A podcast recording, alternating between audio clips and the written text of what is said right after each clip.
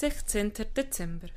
Café Ritter lag in einer alten Burg, die einmal der Mittelpunkt der Stadt gewesen war, unweit der Marktkirche. Sie schritten über den Weihnachtsmarkt, vorbei an Buden mit Windlichtern, Sternenschmuck und einem Windhauch von Mandelduft. Sie nahm sich vor, auf dem Rückweg eine Tüte Maroni für den Abend mitzunehmen. Friedrich wurde von der Kellnerin mit seinem Namen begrüßt und sofort ins Obergeschoss geführt. In einer Nische nahmen sie Platz und bekamen kurz darauf die Speisekarte gereicht. Darf es schon etwas sein? fragte die freundliche Dame mit gezücktem Stift. Danke, ich. Schaue noch, wollte Martina sagen, aber Friedrich kam mir zuvor. Zwei Kaffee, bitte. Sehr gerne. Du trinkst doch Kaffee. Sie hatte den Blick noch an den Rücken der Serviererin geheftet, die lautlos wie eine Feder Richtung Treppe schwebte, und zuckte leicht unter der Frage. Um diese Zeit lieber Tee, aber Verzeihung, ich rufe Sie sofort zurück. Nein, bitte lass, das passt schon. Nun dann. Er drückte ihr die Speisekarte, wie die eine alte Stadtkarte aufgemacht war, in die Hand. Such dir was aus, was immer du möchtest. Danke. Ihr Blick fiel auf Namen wie Räuberfrühstück, Turnierstärkung und Henkersmahlzeit. Die Preise dazu kamen in der Tat einem Raub gleich. Ich hätte gern ein Stück Nusstorte. Darf es etwas mehr sein? Danke, das ist wirklich genug.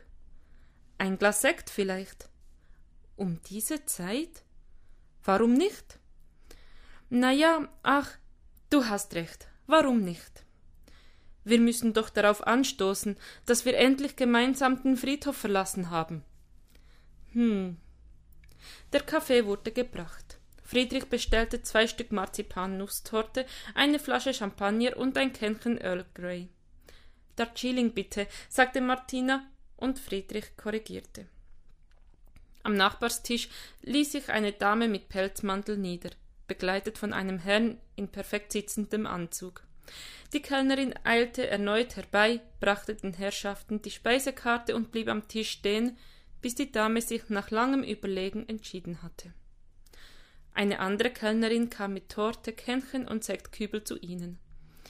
Instinktiv wünschte sie sich in ihr windschiefes Fachwerkhäuschen oder wenigstens ins Froschcamp.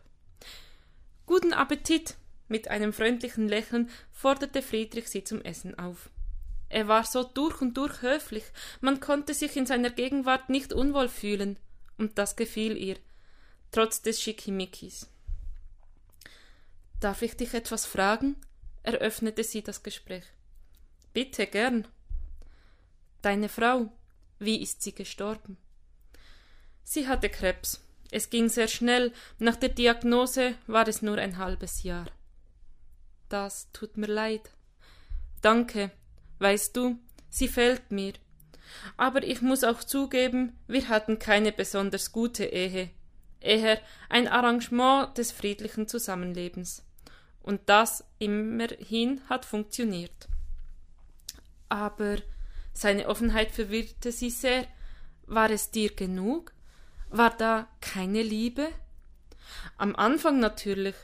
Nur es war damit schnell vorbei, und das war eindeutig meine Schuld. Ich war oft auf Geschäftsreise und wie soll ich sagen? Ich war nicht immer treu. Ich war nie treu, um ehrlich zu sein. Er schaute ihr direkt ins Gesicht. Um ehrlich zu sein, sie holte tief Luft, wir sollten den Champagner geschlossen lassen und das hier beenden. Ich glaube, das ist nicht meine Welt. Unvermittelt nahm er ihre Hand. Das weiß ich, und meine ist es auch nicht mehr. Ich habe mich geändert, und ich schäme mich, dass ich so ein schlechter Ehemann war. Das kannst du mir glauben, denn seit sehr langer Zeit stehe ich jeden Freitag am Friedhofstor, warte dort auf eine blonde Dame, deren blauen Augen mich betört haben, und hoffe, dass sie mit mir ausgeht. Er hielt ihre Hand und, zog sie und sie zog sie nicht weg. Klingt, als hättest du dich wirklich verändert. Vielleicht bin ich noch ein wenig der Alte, immerhin habe ich mir deine Telefonnummer erschlichen. Ein Lächeln huschte über ihr Gesicht.